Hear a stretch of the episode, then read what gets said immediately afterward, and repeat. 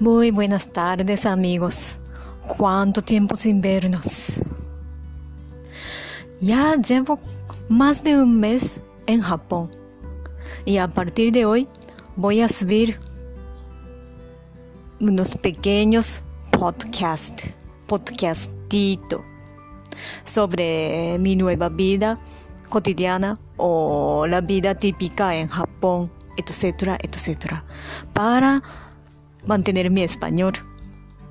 Entonces, espero que lo disfruten con mucha paciencia y con mucho cariño. Muchas gracias.